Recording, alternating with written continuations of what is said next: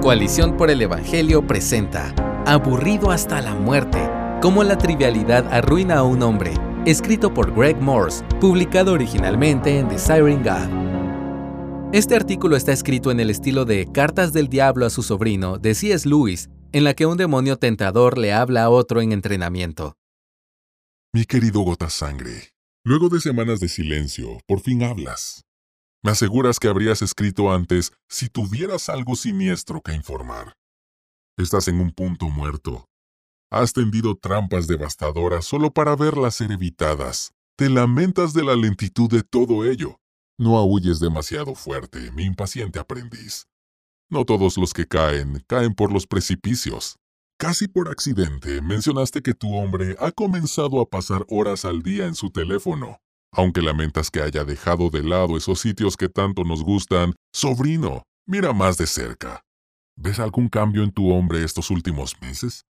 No es el mismo. Está siendo consumido por lo que consume.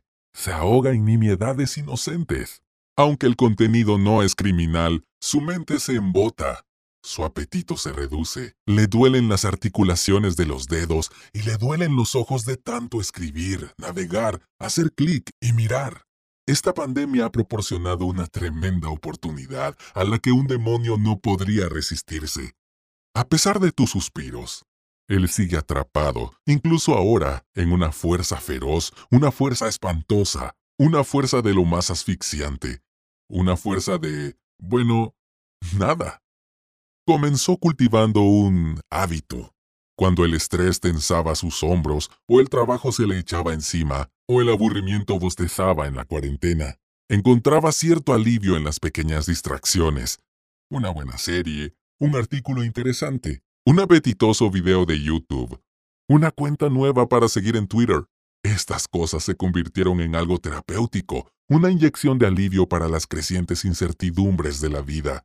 Piensa en esas trampas para ratones que matan a los roedores con trozos de veneno que deshidratan cuanto más se consumen.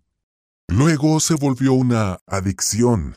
Poco a poco, a medida que la temporada se torcía, metía la mano para obtener más y más bocados de diversión.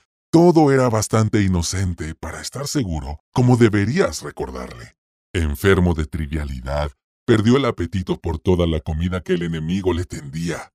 ¡Qué desperdicio! ¡Qué triunfo! Ahora se sienta como un glotón de las interrupciones, pasando horas en su teléfono e incontables horas en otras distracciones. Ya no posee el poder de la atención fija, tan vital en el servicio del enemigo. Con un sonido, una notificación o un pensamiento, puedes alejarlo de sus oraciones, de escuchar uno de esos repugnantes sermones o romper el hechizo que a veces arroja el horrible libro sobre él nunca está completamente presente cuando busca al enemigo o en cualquier otro lugar. Su mente es una ciudad sin muros. Cualquier distracción lo alejará. Ya no necesita una buena serie para distraerse de sus obligaciones. Es suficiente con repetir alguna que no le interese. La nada trivial, la nada vacía, la nada navegando en Internet, mirar a la nada, ocupado en nada, o la nada religiosa, Solo tiene que elegir un sabor. Ahora nos encanta capturar en la nada a los niños, a las mujeres y a los que tienen huesos viejos, pero de todas las almas, nada despierta el paladar pernicioso como el atrapar a sus hombres. Hombres de nada, hombres pequeños que mordisquean bocadillos, que nunca hacen preguntas ni salen de sus modestas comodidades, que nunca levantan la voz ni dicen nada que valga la pena a su prójimo, hombres momificados de ambiciones embotadas y alegrías insulsas que nunca se elevan a nada por encima de sí mismos y que no soportan ningún peso que les impida salir volando. Estos hombres son los manjares del infierno, nuestros trofeos más preciados. Taxidermia, gota sangre, taxidermia cazar, disecar, presentarlos como vivos y ponerlos en exhibición en sus casas e iglesias. Pueden rendir homenaje al enemigo con fría formalidad, pero reconocemos el engaño cuando lo vemos, ¿no? ¿Qué infección tienen estos hombres en la familia y la sociedad en general? No aborrecen nada, no aman nada. Sus afectos, enganchados a las cosas pequeñas, se marchitan, Su agarre débil, sus ojos vidriosos y sus sonrisas a medias se extienden como nuestra pandemia no declarada. Déjame llevarte a la sala de trofeos en la que la nada conduce al hombre.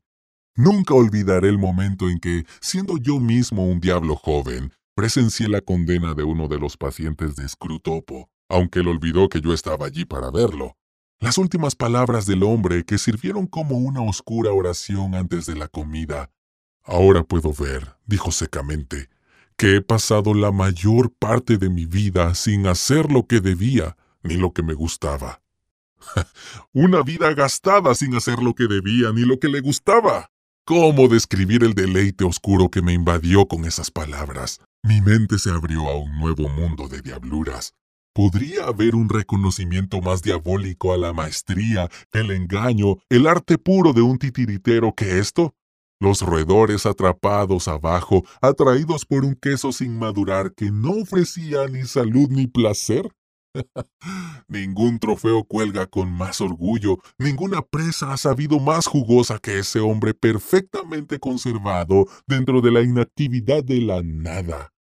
Un cierto y delicioso crujido acompaña a un hombre que nunca vivió. La humanidad en sus inicios rebosaba, estallaba, abundaba en el ser. El mejor de los demonios se agotó tratando de domar a estos leones. Nuestro padre de abajo tuvo que salir al campo en persona para enganchar a los dos primeros. Por supuesto, fue necesario que nuestro padre, una vez más, extinguiera ese espantoso fuego cuando el propio enemigo marchó sobre nuestro país. Basta con decir, gota sangre, que el enemigo está ocupado interfiriendo. Conocemos su mente espantosa, ¿no es así? Pretende dar nuevos amores, nuevos afectos, nuevas pasiones, nuevas determinaciones que animen desde nuestro lánguido sopor. Pretende levantar un ejército de esos huesos secos a los que antes se les importaba poco la vida, la muerte y todo lo que hay en medio o más allá. Quiere entrometerse.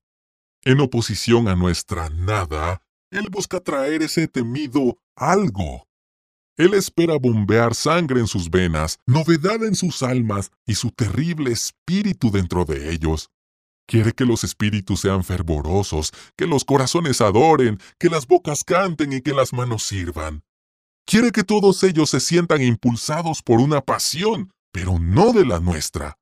Mantén sus cabezas abajo, ocupadas en nada. Nada estropea nuestro trabajo como levantar la mirada hacia el enemigo. Aunque hayamos ensangrentado esa cara más allá del reconocimiento humano, de alguna manera ellos ven algo en él y se convierten en algo por Él. Algo suficiente como para romper nuestra poderosa red. Tu tío de abajo, tenebroso Dios. Gracias por escucharnos. Si deseas más recursos como este, visita coaliciónporelevangelio.org.